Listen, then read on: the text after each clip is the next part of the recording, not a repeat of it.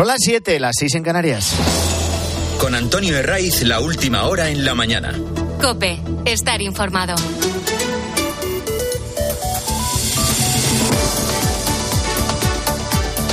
Muy buenos días, bienvenido a la mañana del fin de semana de Cope 20 de enero, que el Santoral nos lleva a la festividad de San Sebastián, que es patrón de la capital vasca, a la que da nombre, donde ya han iniciado una de sus fiestas más queridas con su tradicional tamborrada.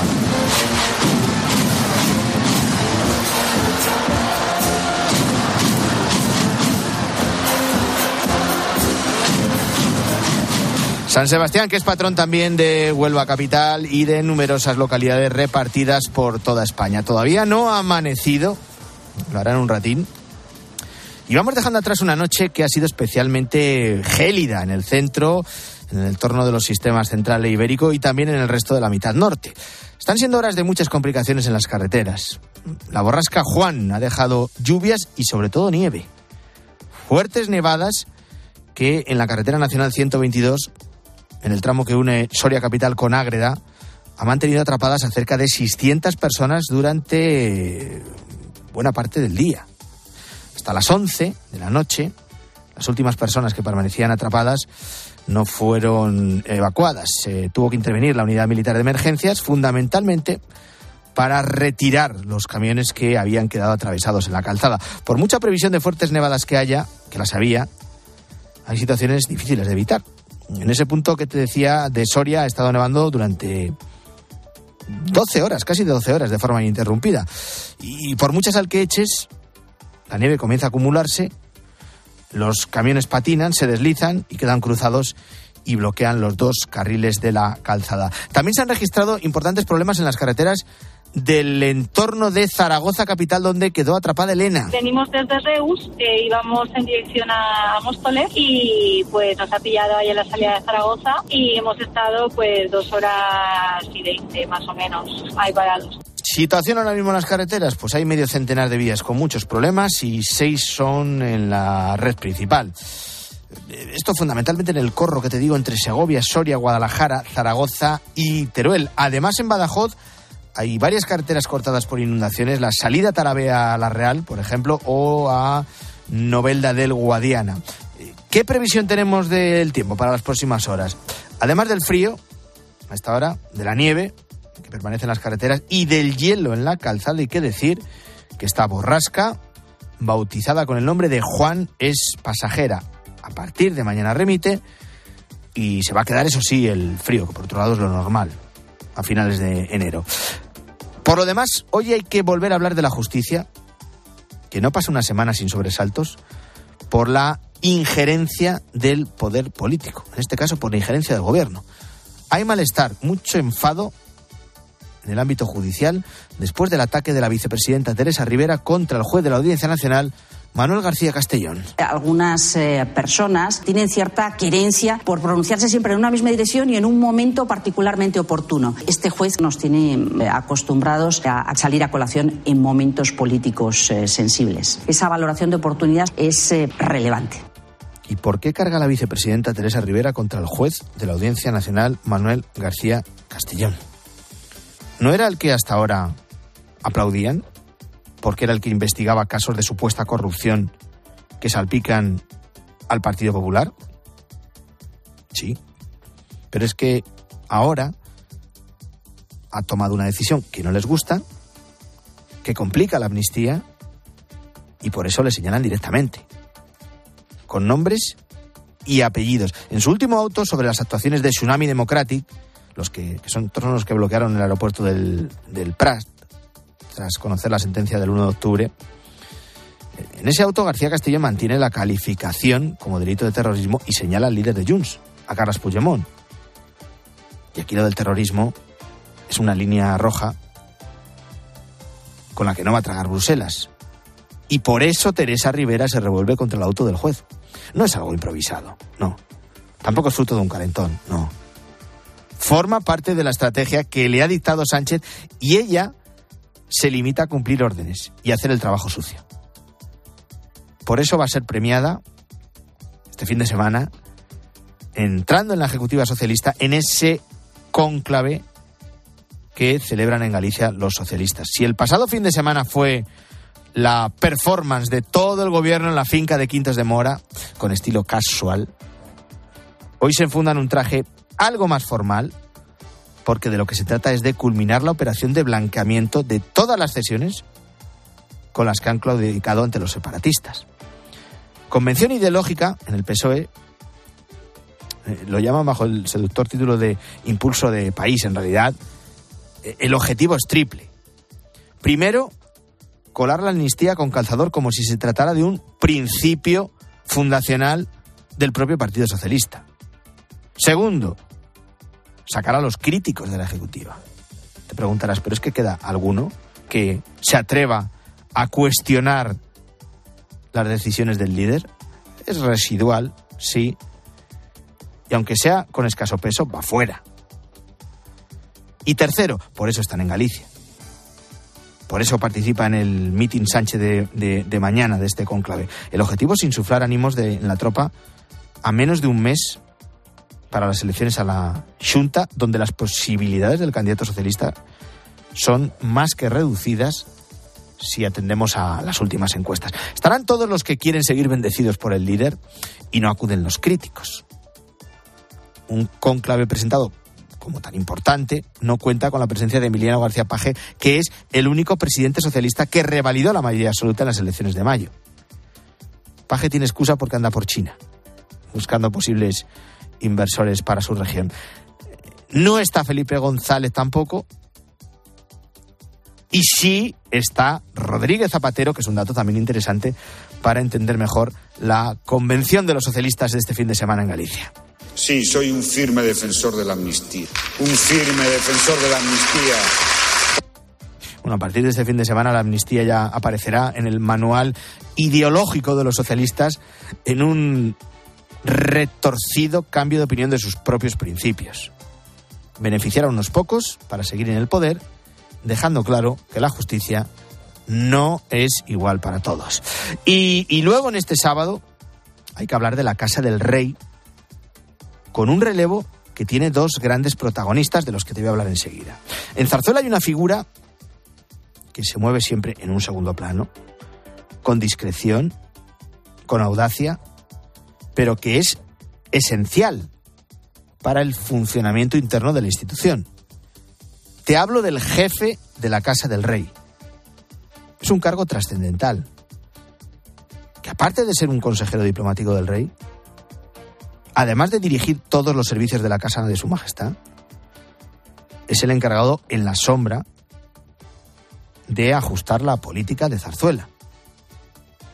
Ha habido jefes de la Casa del Rey más conocidos, otros que han pasado más inadvertidos, pero todos, todos han jugado un papel clave.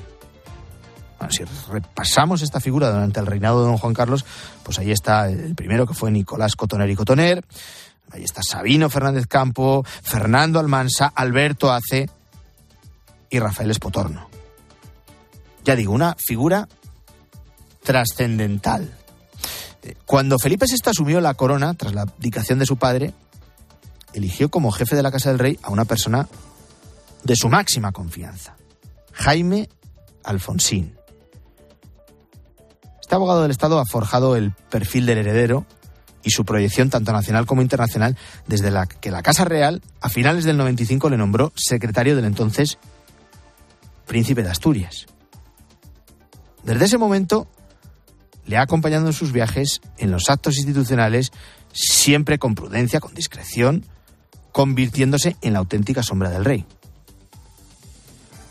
Se está destacando su papel en momentos difíciles para la monarquía y en decisiones que ha tomado Felipe VI, especialmente dolorosas para la familia. Ahí está el exilio de don Juan Carlos en Abu Dhabi, ahí está la renuncia de don Felipe a la herencia de su padre, la retirada de la asignación que recibía el emérito del presupuesto de la Casa Real o la reducción de la familia real y la retirada del título a la infanta Cristina. Alfonsín también tuvo un papel destacado en el discurso que Felipe VI pronunció el 3 de octubre de 2017 tras el intento de golpe separatista. Todos hemos sido testigos de los hechos que se han ido produciendo en Cataluña, con la pretensión final de la Generalitat de que sea proclamada ilegalmente la independencia de Cataluña. Ahora la Casa del Rey anuncia el relevo de Jaime Alfonsín y nombra jefe de la institución a Camilo Villarino, un diplomático con una larga trayectoria, que ha sido director de gabinete del Ministerio de Exteriores con gobiernos del Partido Popular y del Partido Socialista, que ha estado destinado en Bruselas, en Washington, en Rabat, y cuyo nombramiento ha concitado un aplauso casi general, algo muy poco habitual en los tiempos que corren. El nombramiento de Camilo Villarino como jefe de la Casa del Rey llega en un momento especialmente trascendental para España, con la amnistía como eje político eh, del gobierno para seguir en Moncloa, que tuvo su respuesta sin citar esa ley durante el último mensaje de Navidad de Felipe VI. Fuera del respeto a la Constitución no hay democracia ni convivencia posibles. No hay libertades sino imposición. No hay ley sino arbitrariedad. Pues ahí está el relevo, en la jefatura de la Casa del Rey. Lo asume Camilo Villarino y, y, lo deja Jaime Alfonsín, que tiene 67 años y que seguirá como consejero privado de Felipe VI. Y hoy hay otro protagonista en todas las portadas. Es un piloto, que no es un piloto de coches, que no es un campeón convencional. Tiene 61 años y acaba de ganar su cuarto Rally Dakar.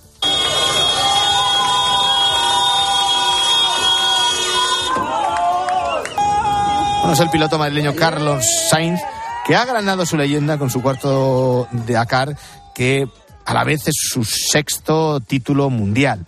Este último tiene incluso más mérito, no por la edad, porque su estado de forma y su preparación física son envidiables. Tiene más mérito por la motorización híbrida de su coche.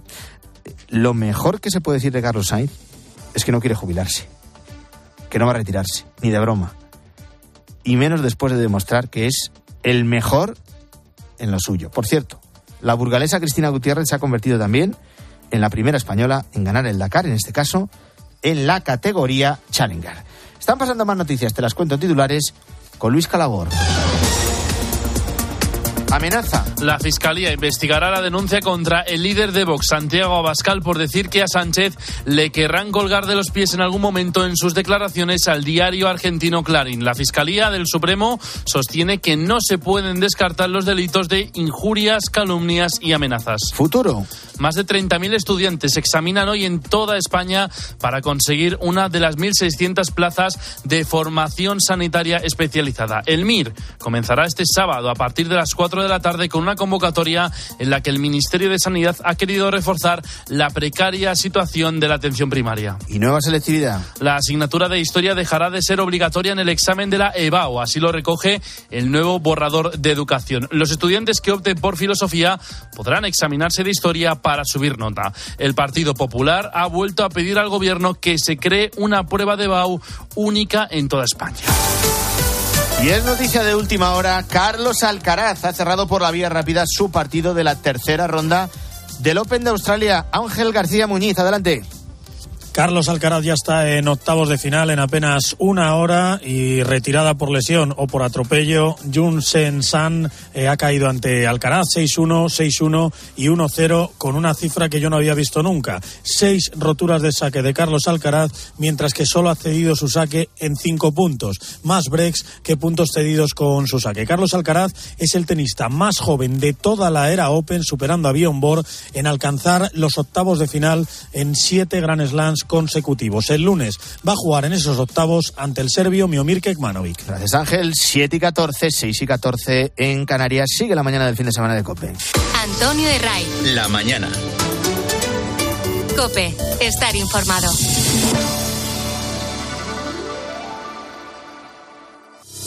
Se puede ser influyente. Y atención, porque este puede ser el mensaje más importante que yo he leído de un oyente en todo este tiempo. De familia estoy escuchando el partido y corrigiendo exámenes. Tengo un alumno con 4,9. Y se puede ser influyente. Vosotros decidís si le pongo un 5 o por le dejo supuesto. el 4,9. No, Pero por no. supuesto. 5, 5 sea. ¡Toma ya, bravo! Este fin de semana toda la liga en el programa deportivo más influyente de la radio. Sí, señor. El domingo Real Madrid-Almería, Betis-Barcelona. Fantástico. Tiempo de juego con Paco González, Manolo Lama y el mejor equipo de la radio deportiva. El número uno del deporte. Buenos días. El número premiado en el sorteo del cuponazo celebrado ayer ha sido 61107 61107 serie 56056. Puedes consultar el resto de los números premiados en juegos11.es. Hoy tienes una nueva oportunidad con el sueldazo del fin de semana. Disfruta del día. Y ya sabes, a todos los que jugáis a la 11, bien jugado. Hasta el domingo ahorrate el IVA en todo, electrónica, electrodomésticos y en mucho más. Televisores, móviles, ordenadores, frigoríficos, PlayStation 5, electrónica deportiva, muebles de cocina. Con envíos incluso en dos horas. Recuerda, solo hasta el domingo ahórrate el IVA en tienda web y app del corte inglés. ¿Te apuntas? Antonio de Ray. La mañana. Cope. Estar informado. Atentos a este dato. Diez meses consecutivos en descenso. La compraventa de viviendas prolonga su caída lo ha hecho en el pasado mes de noviembre, hasta perder más de un 15% con respecto al mismo mes de 2022 y sigue marcando tendencia.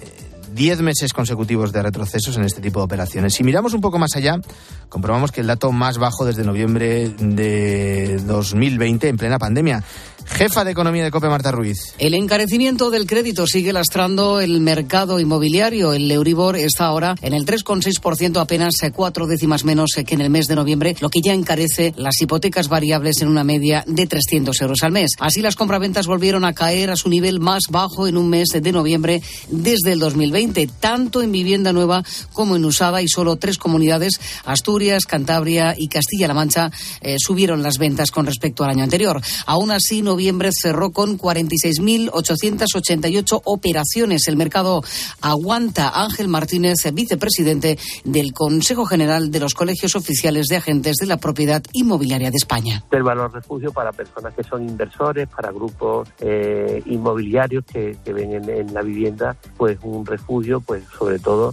por las rentas que le producen, ¿no? que son mucho más altas que a lo mejor en, otro, en otros activos que se puedan invertir. Los portales inmobiliarios calculan que 2020 terminó con cerca de 600.000 compraventas, volúmenes similares a los tiempos de la burbuja del 2008. Comprar una vivienda es una opción que pierde fuelle, pero alquilar cada vez se complica más para inquilinos y también para propietarios. Desde que el gobierno puso en marcha el decreto antidesahucios, eh, se han evitado los de más de 30.000 familias vulnerables. Un decreto que se ha vuelto a prorrogar hasta el próximo mes de diciembre. Hasta aquí todo correcto. Pero ¿qué pasa con las familias que son dueñas de esos pisos? Atentos a esta historia que hemos conocido en COPE. Victoria y su marido, como tantas otras familias, compraron una casa con sus ahorros para que sus hijos la disfrutaran en un futuro. También como un método de ahorro. Como aún no había llegado ese momento, en 2022 decidieron ponerla en alquiler. Un buen piso, en una urbanización en la ciudad de las artes y las ciencias de Valencia. Parecía un éxito asegurado. Sin embargo, lo que nunca se habrían imaginado es que sus inquilinos dejarían de pagar a los pocos meses de llegar. Lo contaba Victoria. La ponemos en alquiler, eh, pues nada, a los tres, cuatro meses dejan de pagar estas personas que en un principio a nosotros pues nos parecía una familia normal, era un pequeño empresario, un matrimonio con un hijo que estaba eh, estudiando en ese momento en la universidad eh, privada, en fin, sin problemas en ese momento, ¿no? Pues a los cuatro meses dejan ya de pagar. Desde entonces han pasado cuatro años. Victoria y su familia se han tenido que hacer cargo de los gastos de esta familia sin cobrar el alquiler. Una suma que calculan asciende hasta los 40.000 euros. Te preguntarás qué es lo que les ha llevado a esta situación. Como te decía, se trata del real decreto, de ley, de ley, de medidas urgentes para hacer frente a las situaciones de vulnerabilidad que el gobierno aprobó en la pandemia y que acaba de prorrogar. Julio Naveira es abogado y explica a qué familias se pueden acoger a este decreto. Por un lado, que los ingresos de la familia del arrendatario no superen el triple del IPREM mensual, lo que implica que los ingresos no pueden superar los 1.800 euros mensuales. Y el segundo requisito acumulativo es que la suma del alquiler y de los gastos de suministros de esta vivienda sean superiores al 35% de los ingresos de esta familia arrendataria. Victoria y su marido de 80 años y enfermo están obligados a mantener en su casa a estas personas que han sido declaradas en situación de vulnerabilidad por la Administración, además de pagarles los recibos que los inquilinos nunca llegaron a domiciliar, alegando que no habían tenido oportunidad por la mudanza. Por buena fe, dijeron, ahora no podemos, el mes que viene lo ponemos porque estamos la mudanza, en fin, pues eh, pagarlo vosotros y nosotros enseguida os hacemos el ingreso del, del recibo, pues, bueno, tienes buena fe, confías en las personas, crees que lo van a hacer. Pues dieron largas, un mes, dos meses y ya efectivamente nunca lo domiciliaron a su nombre. Aunque Victoria ha recurrido y ha conseguido una orden de desahucio, el decreto impide que se pueda ejecutar. Lo más desesperante es que no hay una fecha que ponga fin a esta situación mientras el decreto se siga prorrogando. Ahora uno de los hijos de Victoria está pagando un alquiler para poder tener una vivienda, ya que no puede disfrutar de ese piso que compraron sus padres para él. Y además es que ellos viven instalados en esa vulnerabilidad y no les interesa para nada. Están viviendo perfectamente en un piso precioso con vistas, mmm, con su piscina, zona verde, su plaza de garaje, su coche que tienen aparcado en la plaza de garaje. Es que mmm, les pagamos la luz, les pagamos el agua, en fin, que, ¿para qué van a salir de la vulnerabilidad? Hay poco que esta familia pueda hacer. Lo que sí tiene muy claro es que, por supuesto, Deben existir medidas de protección para las familias vulnerables, pero no a costa de las viviendas privadas de personas que además en este caso las necesitan. Nosotros asumimos nuestras responsabilidades con respecto a la sociedad. Yo sigo trabajando, pago mis impuestos, colaboro con mis impuestos precisamente para ayudar a estas familias vulnerables. Es a través de esos impuestos que el Estado tiene que solucionar el problema, no a través de mi casa.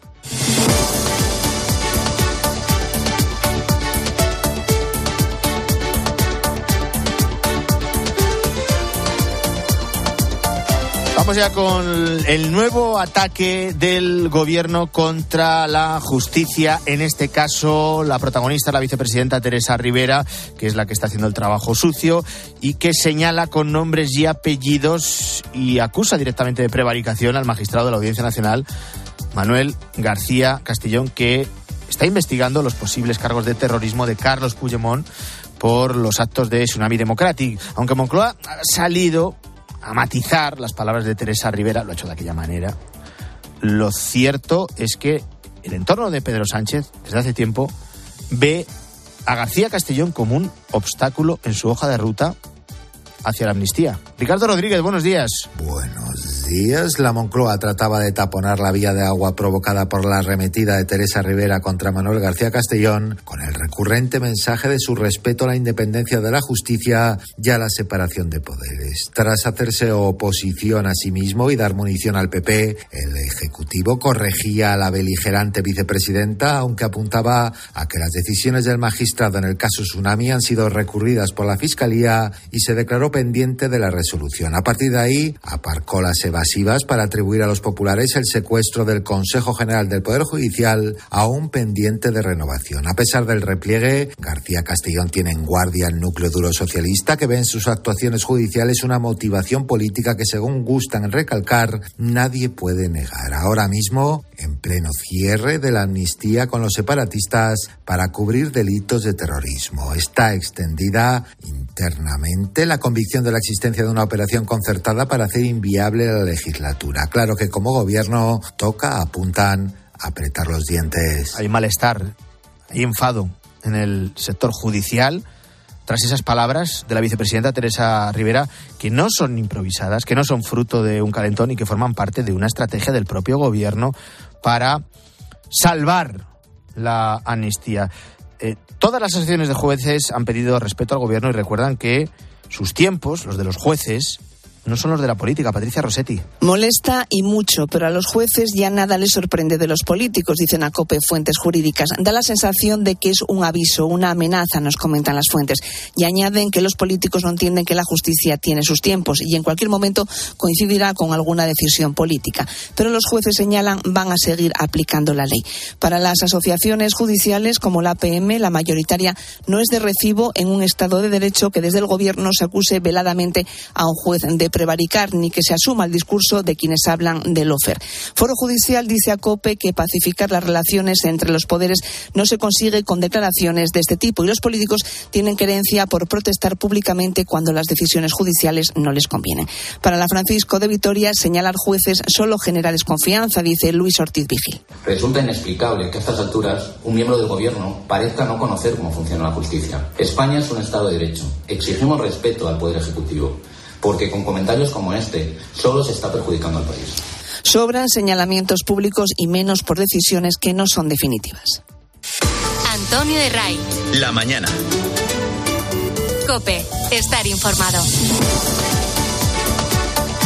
La ola de frío que te venimos contando con situaciones complicadas en las carreteras, en Soria, en Zaragoza, en el norte de la provincia de Guadalajara, también en Segovia, no solo afecta a España, ola de frío se nota también en el corazón de Europa. En el caso de ciudades como Bruselas, eh, bajo cero, una organización recorre sus calles ayudando a los sin techo de una forma muy concreta. Son los enfermeros de la calle. Ellos curan sus heridas visibles para llegar a otras, a las que no son tan evidentes. Con ellos ha hecho la travesía entre la nieve. Nuestra corresponsal Paloma García Ovejero. Paloma, buenos días. Buenos días, Antonio. Empezamos en la misma estación de la que parten los trenes a Centro Europa y el Eurostar a Londres. Pero si miras bien, está llena de pacientes. Cogemos a los más vulnerables, que suelen ser los más difíciles. Así que tenemos muchos pacientes psiquiátricos, adictos. Los enfermeros de la calle llevan 20 años saliendo a diario a buscarles. Hoy toca abrirse paso entre la nieve. Y sostienen, nadie quiere vivir así. Y quienes lo reivindican es porque necesitan defender su independencia, su autonomía. Para nosotros el objetivo es encontrarles un techo, lo dice Pierre, el coordinador, en la sede de Infirmiers de La calle mata. Por eso ahora tienen una persona dedicada solo a buscar sitios donde puedan vivir y otra a hacer lobby para cambiar el mundo. Antes creían que era posible, ahora lo saben. Todos pueden salir de la calle. Que c'est possible pour tout le monde. Voilà. Antonio de Ray. La mañana. Escuchas Cope. Y recuerda, la mejor experiencia y el mejor sonido solo los encuentras en cope.es y en la aplicación móvil. Descárgatela. ¿Sí, papá? Hija, Yastel nos ha mejorado la tarifa. ¿Otra vez? ¿La fibra? Sí, y los gigas. Pero papá, que a mis amigos no se la han mejorado. Lo siento, hija, es que somos de Yastel. ¿Pero qué quieres? ¿Que mole más todavía? ¡Más! Seamos sinceros, a todos nos gusta mejorar. Por eso en Yastel volvemos a mejorar las tarifas por el mismo precio. Llama al 1510. Te lo digo o te lo cuento. Te lo digo. Sigue subiéndome el seguro del coche, aunque nunca me han multado. Te lo cuento. Yo me voy a la mutua. Vente a la mutua con cualquiera de tus seguros. Te bajamos su precio, sea cual sea. Llama al 91 555 5555. 91 555 5555. Te lo digo, te lo cuento. Vente a la mutua. Condiciones en mutua.es. Te compra tu coche, te compra tu carro, te compra tu buga. Te compra tu furgo, te compra tu moto, te compra tu auto, caravan. ¿Te han hecho una oferta? Te la mejoramos. Has oído bien. Mejor precio garantizado y compromiso de pago en 24 horas. Ven a vernos. Contratar la luz con Repsol, ahorrar en tus repostajes. Contratar la luz con Repsol, ahorrar en tus repostajes. Contratar la luz con Repsol. ¿Pero qué estás haciendo? Contratar la luz con Repsol. Porque ahorro 20 céntimos por litro en cada repostaje durante 12 meses pagando con Wilet. Contrata la luz con Repsol en el 950 52 50 o en Repsol.es y enciende tu ahorro. Mmm, lo mejor de las mañanas es desayunar mis kiwis de Esprit Gold. Cariño, ¿nos quedan kiwis Esprit Gold? ¿El kiwi amarillo de Cespri? Claro, pero no los comparto con desconocidos. ¿Si soy tu marido? Que no lo conozco, caballero. Y suelte mis kiwis de Esprit. Déjate atrapar por el irresistible sabor de los kiwis Esprit. Eso que tú me das es mucho más de lo que pido. Por todo lo que nos das, te mereces todo. Y más. Gama más de Volkswagen. Ahora con más equipamiento. Pintura metalizada, cámara trasera, sistema Bits Audio, sistema de arranque sin llave y más. Todo de serie. Descubre más en Volkswagen.es. Volkswagen. ¿Buscas diversión? A las 10 de la mañana la tienes asegurada en Herrera en Cope. Buenos días, Manuel. Yo soy detective privado. Y, y entonces, en el año del Mundial de España, de unos trabajadores de una empresa de Málaga se dieron de baja los cuatro a la misma vez. Mira por dónde los pillamos saliendo del hotel en Johannesburgo. Escucha Herrera en Cope, de lunes a viernes de 6 a 1 del mediodía.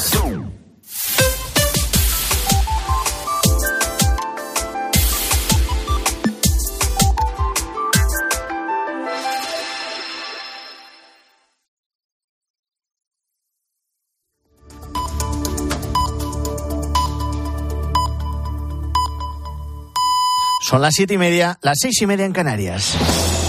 Con Antonio Herraiz, la última hora en la mañana. Cope, estar informado.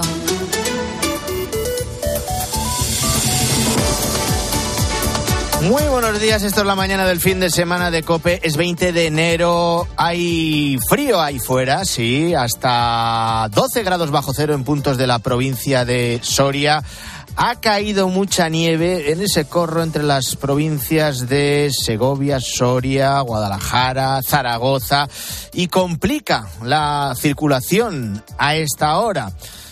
Durante muchas horas, sí, permanecieron atrapados eh, decenas de vehículos, casi 600 personas, en esa Nacional 122 en el tramo que une Soria Capital con Ágreda, porque habían quedado atravesados varios camiones que con la nieve se habían deslizado y habían ocupado los dos carriles de la calzada ha tenido que intervenir la unidad militar de emergencias que junto a los servicios de emergencia y junto, junto a la Guardia Civil han conseguido desbloquear por completo ese punto en torno a las eh, 11 de la noche.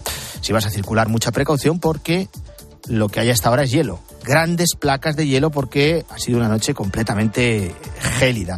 De la Tierra nos vamos a ir al espacio déjame que te cuente y que te hable de la misión Action 3.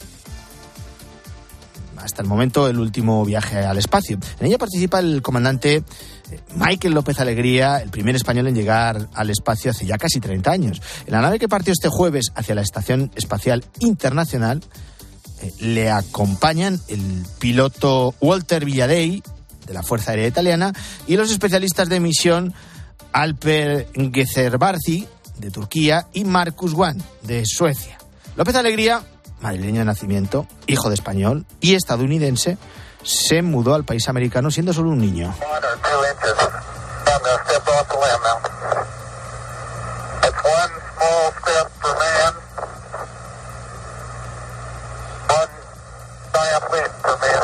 El 21 de julio de 1969, con 11 años, siendo un niño, escuchó desde la playa la retransmisión de la llegada del hombre a la Luna.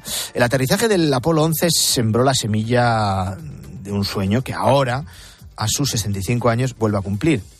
De la mano de la empresa privada, como explicaba en en Cope. Es lógico que al principio, en, en, la época de descubrimiento, son los gobiernos que tienen que pagar. Y ya que se eh, abre esa frontera y que hay seguridad, es el momento que los gobiernos se apartan y los comerciantes eh, entran para hacer su negocio, para establecer una economía. La misión Action 3, financiada por el magnate Elon Musk con su compañía SpaceX, es la tercera misión de esta empresa que tiene un objetivo muy claro. Conseguir que la llegada al espacio esté al alcance de todos. Estamos abriendo una puerta ahora para que empresas privadas y gente privada puede tener acceso al espacio. Entonces, abrir esas puertas para gente, para otros gobiernos que hoy en día no tienen acceso a la ISS, para institutos de investigación, para más gente, eso todo forma parte de la democratización de, del acceso al espacio.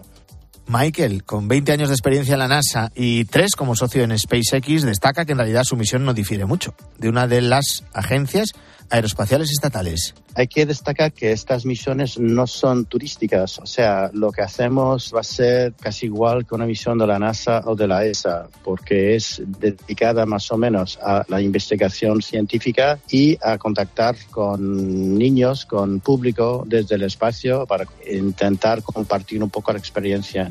Esta misión que ha contado con la colaboración de la Agencia Espacial Europea va a durar 14 días, durante los cuales los astronautas van a investigar los efectos de los vuelos espaciales en el cuerpo humano y el comportamiento de células madre cancerosas en la microgravedad. Están pasando más noticias. Voy a con Luis Calagor. La vicepresidenta Teresa Rivera acusa al juez García Castellón de prevaricar por mantener la acusación contra Puigdemont por delitos de terrorismo. Puso en duda la honestidad del juez de la Audiencia Nacional al que acusó de tomar decisiones siempre en la misma dirección, según sus palabras. Después, Calés Puigdemont señaló al magistrado de vulneración persistente del Estado de Derecho. El Consejo General del Poder Judicial emitió un comunicado en el que criticó la falta de lealtad institucional y de respeto a la independencia judicial del gobierno, tanto tanto por estas referencias como por la ley de la amnistía. Felipe VI nombra a Camilo Villarino nuevo jefe de la Casa del Rey en sustitución de Jaime Alfonsín. Se marcha una figura clave para el reinado de Felipe VI que ha estado al lado del monarca durante casi 30 años. Le acompañó como príncipe de Asturias y hasta ahora en su reinado. A sus 67 años, Alfonsín seguirá como consejero privado del monarca. Camilo Vilariño llegará al, al puesto en febrero y hasta ahora era el director del gabinete de Josep Borrell. Un nombramiento que llega en un momento especialmente trascendental para España con la amnistía como eje político del gobierno. Y la noche nos deja también la victoria de Carlos Alcaraz, el tenista murciano, en el Open de Australia.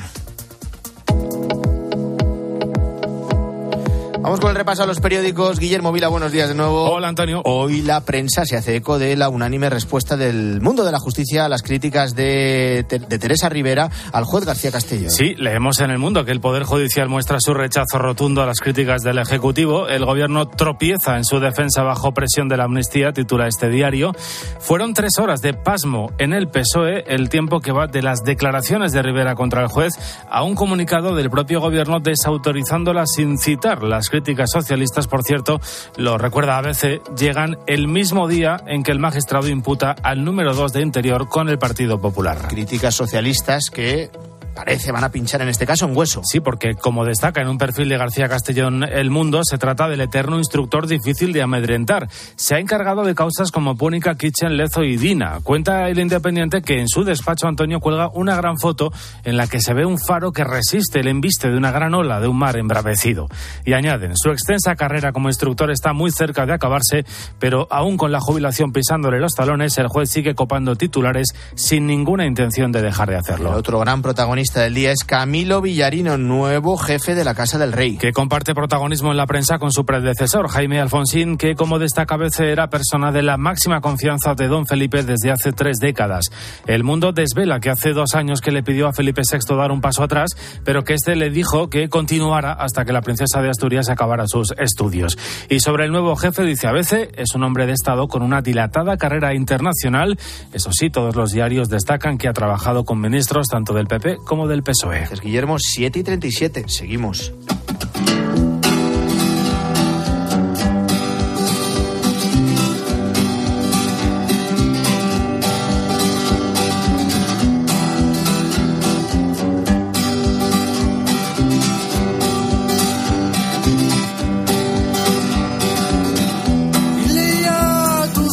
Hoy sábado, en casi 30 ciudades de toda España, cerca de 14.000 estudiantes de medicina se van a enfrentar a partir de las 4 de la tarde al examen más importante de su vida, el MIR. Es, es uh, entre estrés y rozando el brote psicótico.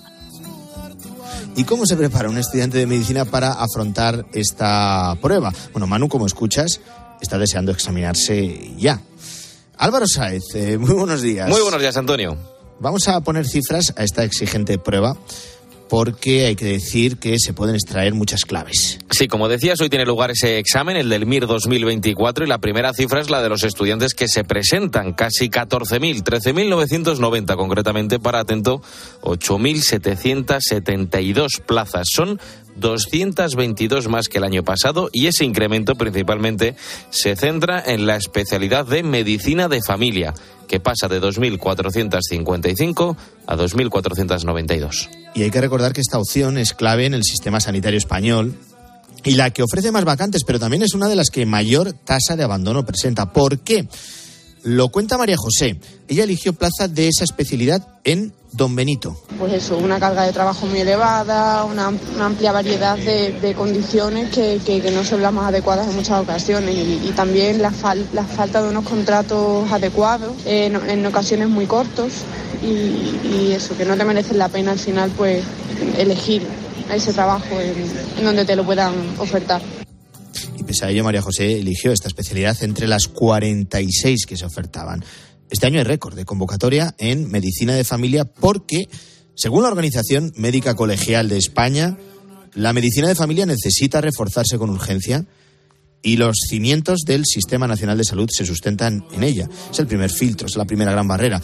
Pero ¿por qué es tan poco atractiva, Álvaro. Pues mira, ya nos contaba María José, uno de los principales escollos que sufren los especialistas es el gran número de atenciones que realizan a lo largo de una jornada, a lo largo de un día. Y eso, acompañado a los eh, bajos salarios, hacen que sea menos atractiva pero es cierto que por desgracia el prestigio de los médicos de familia pues eh, está un poco por debajo en relación con otras especialidades. Bueno, la remuneración económica que supone, eh, es, cierto que otras especialidades médicas pueden ofrecer salarios más altos que la medicina de familia, entonces pues bueno, pues a quien le, interesa ese aspecto pues, pues también puede influir en, en la elección de los médicos. Que puedes establecer relaciones a largo plazo con los pacientes, puedes hacer un la insistencia por mejorar esta especialidad no es nueva. El camino lo inició sin éxito. Alguno, la primera titular de Sanidad de Pedro Sánchez fue María Luisa Carcedo, que mandó elaborar en 2019 un nuevo marco estratégico para la atención primaria y comunitaria con el fin, decían, de modernizar ese servicio público. Luego llegaron Salvador Ille y Carolina Darias, que pues se tuvieron que centrar en el único tema que nos ocupaba a todos, parecía que era el coronavirus. Ahora Mónica García quiere retomar ese reto de mejorar la atención primaria, pero los datos, Antonio, desmontan esta estrategia. No por ofrecer más plazas va a haber más médicos de familia, porque el año pasado ya se quedaron sin cubrir más de 200 plazas. María José, que es médico de familia en Don Benito, en Badajoz, cree que hay que mejorar las condiciones laborales, sí, pero también fomentar la vocación.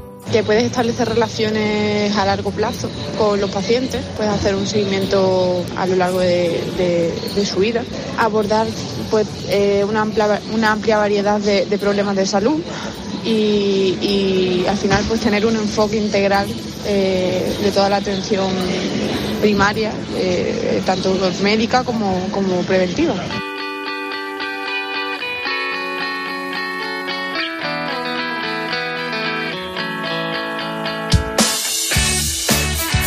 aprovechando el examen del MIR de este sábado para abordar algunas de las cuestiones que, bueno, pues eh, hay que mejorar en la sanidad española y reforzar la atención primaria es uno de los grandes retos por delante. Igual que escoger la especialidad que quieres. Y antes escuchábamos a Manu, que ahora está de los nervios pensando en ese examen que va a empezar a las 4 de la tarde. No quiere decirnos la especialidad que pretende escoger, por si le da mala suerte, pero habla maravillas de la atención primaria. Yo creo que atención primaria es una, es una especialidad que eh, hay muchísimo estigma, yo creo que más a nivel social de lo que del estigma que se puede llegar a tener por parte del personal médico. Es una especialidad que a nivel social sí que está súper infravalorada, yo creo, eh, pero es una especialidad muy bonita. Yo estos últimos años, pues en eh, este último año en mi universidad, pues sí que rotamos por atención primaria y, te vas quitando tú mismo como parte, como ciudadana, te vas quitando muchas de esas de esos estigmas que tú tienes sobre la especialidad.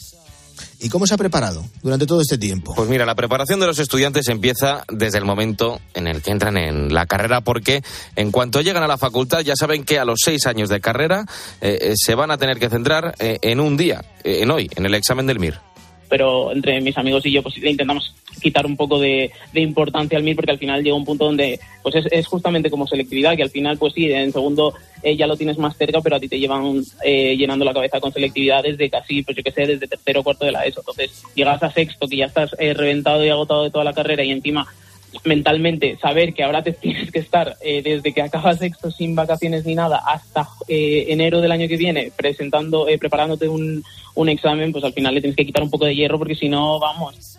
Pero, Antonio, siendo realista, dedicarse únicamente al estudio del MIR, nos cuenta Manu, lleva desde junio, es decir, nueve meses, que es un auténtico parto. Se está preparando en una academia donde se ha estudiado cerca de 30 libros distintos, con unos 15 temas cada uno, lo que a ojímetros son unos 450 temas. Y claro, para que todo eso te entre en nueve meses, hay que dedicarle un poquito de tiempo. Entonces, bueno, yo al principio sí que estudiaba eh, pues yo qué sé, quizá al día, pues unas 10 horas, unas 10 horas y luego pues ya pues depende, pues si un día estás más agobiado pues igual no te no llegas ni a 3 horas de estudio, pero si otro día estás a tope pues igual le haces alguna más.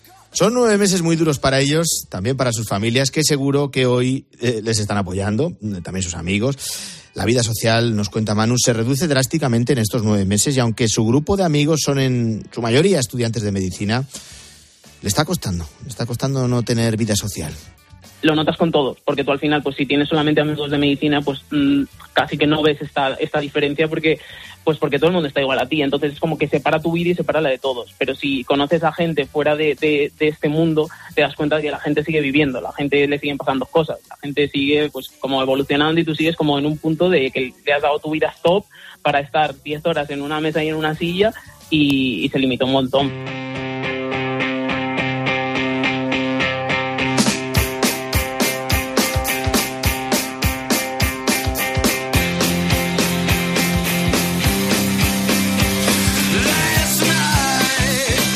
Cuándo se saben las notas? Pues una vez finalizado el examen, partir de las eh, 0 horas del día 22 de enero, la web del Ministerio de Sanidad publicará las distintas versiones de los cuadernos de examen. Y antes del 26 de enero van a salir la relación de provisional de respuestas correctas según las comisiones calificadoras, que van a estudiar también las alegaciones o las reclamaciones que se hagan a determinadas preguntas. La publicación de los resultados provisionales del examen del MIR 2024 va a ser a finales de febrero, un mes después de que se celebren estas pruebas. Y a finales de marzo van a salir las notas oficiales. Por último, un mes más tarde, en los últimos días de abril, van a llegar los actos de adjudicación de plaza ordinarios y también extraordinarios. Casi 14.000 estudiantes de medicina se van a enfrentar a las 4 de la tarde al examen más importante de su vida. Hoy tiene lugar el MIR 2024 con un objetivo claro, aunque también hay que decir, y te lo hemos explicado, que improbable, reforzar la atención primaria.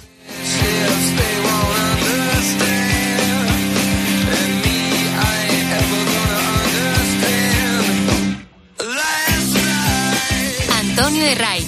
La mañana. Cope, estar informado. ¿Y tú qué piensas? Escríbenos en Twitter, en arroba cope y en facebook.com barra cope. Busco amor, salud y toda la felicidad del mundo. Y en las rebajas un poco de todo. Cuando buscas, no siempre encuentras, pero en las rebajas del corte inglés siempre encuentras lo que buscas. Con descuentos en moda, deportes, hogar, accesorios, lencería, zapatería. Del 7 de enero al 29 de febrero, las rebajas del corte inglés. En tienda web. Hola Carlos, ¿conoces un buen programa de contabilidad? Claro, Isabel, el mejor. El programa Mi Conta de Monitor Informática. Amortiza de forma automática, importa de bancos, escáner y ficheros Excel. Contempla toda la fiscalidad y atendidos por el mejor servicio técnico del mercado. Y esto será carísimo. ¿Qué va? Solo 52 euros al mes. Entra en monitorinformática.com.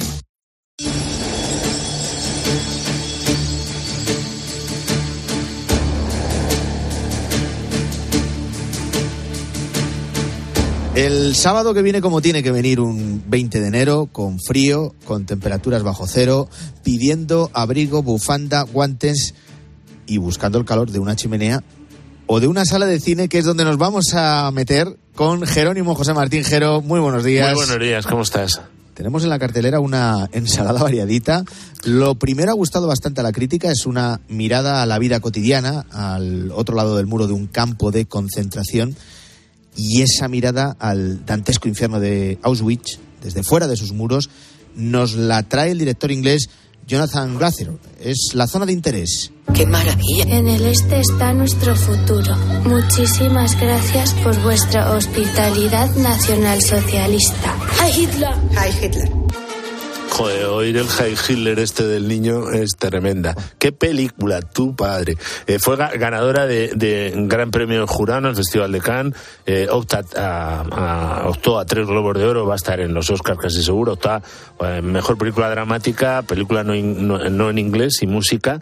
Eh, se basa en una novela de Martin Amis, este escritor inglés que falleció el año pasado, por cierto. Él, él el tono que tiene en la novela es más sarcástico. Aquí es súper frío.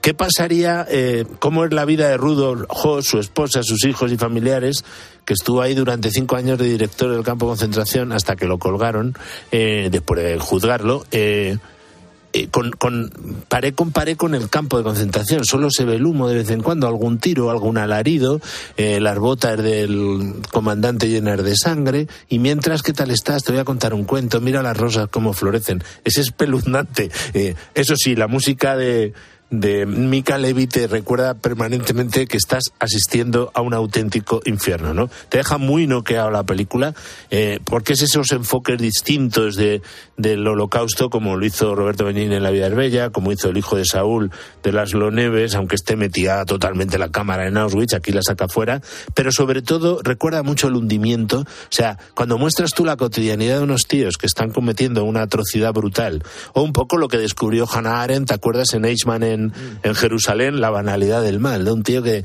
tú crees que es un monstruo, no es un mindundi. Es como tú y como yo, lo que pasa es que, por lo que sea, por su propia fragilidad, su propia mezquindad, ha acabado cometiendo horrores del tamaño de los que cometió Rudolf Hoss. eh, en, esa zona de interés que estaba al otro lado de Auschwitz. Lo siguiente también nos va a dejar tocados es el estreno del director venezolano Diego Vicentini, que aborda uno de los grandes dramas de su país, el exilio. Según la ONU, más de 7 millones y medio de venezolanos se han visto obligados a abandonar Venezuela, huyendo de la miseria, de la delincuencia, de la persecución política. 400.000 han llegado a España. Y es una película, Jero, que opta al Goya, a la mejor película iberoamericana, y que se llama Simón. El país entero se muere de hambre y a este gobierno no le importa. Yo sé que todos ustedes sienten lo mismo que yo. Y yo primero muerto antes de dejar de luchar por la libertad de Venezuela. Bueno, gran película, me ha sorprendido muchísimo, sobre todo porque es una primera película, después de 11 cortos, de Diego Vicentini. Uno de los cortos ya contaba esta historia, de un chaval eh, que se ha exiliado y que duda si pedir el asilo o no, porque sabes que si pides el asilo político en Estados Unidos no puedes volver a tu país. Y él ha sido un líder universitario. Entonces, al hilo de su dilema allí, con diversos encuentros que tiene en Miami, eh, va recordando las torturas, los asesinatos que descubrió, la prepotencia del régimen eh, venezolano, que le da igual, vamos, tan igual que han estrenado la película en Venezuela, lo han dejado, es la película más vista, porque es que le da igual. O sea, si quiero te aplasto como una hormiga, ese es el planteamiento. Y a la vez, eh, esa conversión de la víctima en, en eh, la culpa, ¿no? Decir, podía haber hecho más, ha sido culpa mía todo lo que ha pasado, ahora qué hago, qué no hago, es tremendo, es En la. Copa habéis hablado con el protagonista. Hemos también. hablado ayer con una entrevista buenísima con Christian McGaffey. Eh, se rodó durante la pandemia. Son todos venezolanos buenísimos, con alguna secuencia de una intensidad. Eh, o sea, es una película sorprendentemente sólida, narrativa y visualmente. Con lo cual, ¿qué pasa? Que eh, la están ninguneando. O sea, eh, yo la podría comparar con algunas películas de David Fincher, con el tono reivindicativo de Costa Gabras, películas que mucho en determinados ambientes, pero no está siendo ninguneada. Como hizo el régimen, ningunearla. Te dejo estrenar y no hablo de ti.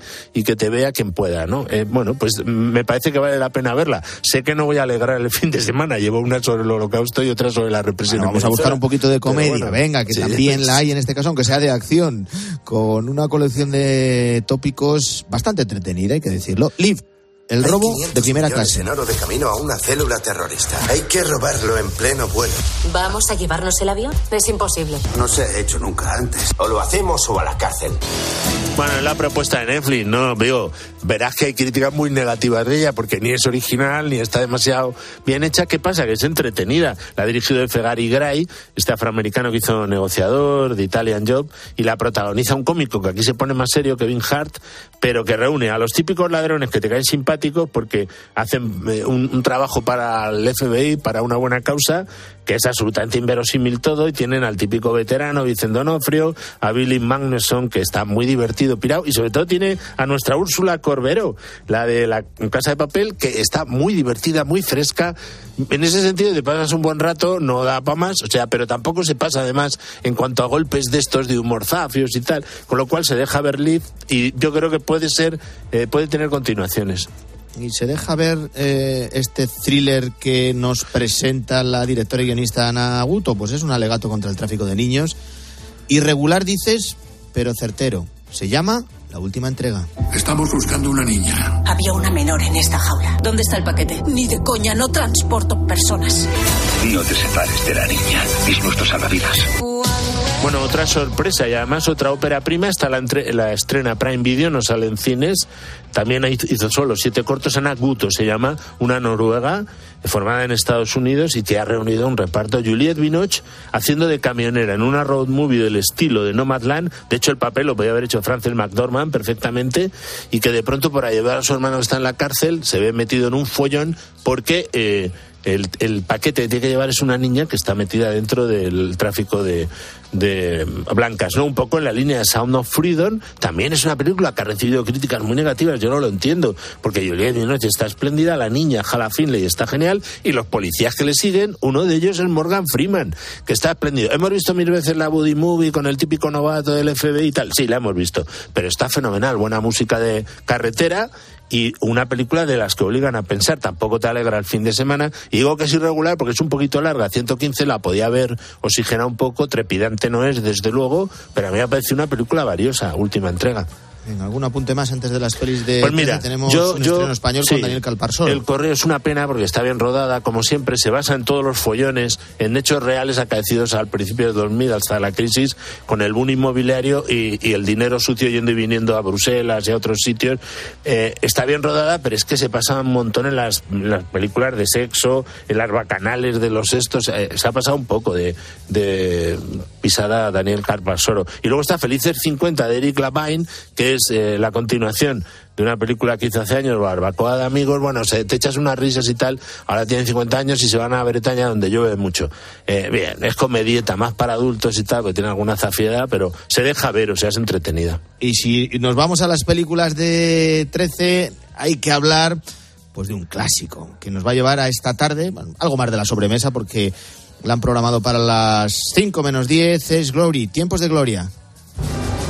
Qué pedazo de banda sonora de James Horner. Es un, uno de los alicientes de esta película de Edward Zwick, el director de Shakespeare in Love, de Leyenda de Pasión. Su mejor película con permiso de Diamante de Sangre, que era bastante buena. Y donde nos puso en un pedestal a Morgan Freeman, precisamente, y a Denzel Washington, que ganó el Oscar al mejor actor secundario. En una interpretación memorable de esta recreación de la historia real del primer regimiento íntegramente afroamericanos en la Guerra de Secesión. Muy buena película, desde luego, eh, que completa una semana que hemos empezado duro también. Ayer empezó García con el fotógrafo del pánico, con la que estamos cayendo, con la que estaba cayendo, pues bueno. Y hoy tenemos también Fallen, que es divertida, también con Denzel Washington, eh, Sangre en el ruedo y Currito de la Cruz, nos tocan toros mañana en el cine español, las dos de Rafael Gil, y luego una aventura bandido que no está mal de Richard Fleischer y un western con Robert Mitchum más allá de Río Grande. Para dejarlo, como siempre, en todo lo alto. Gracias, Jero. Buen fin de semana. Gracias a ti, un abrazo enorme.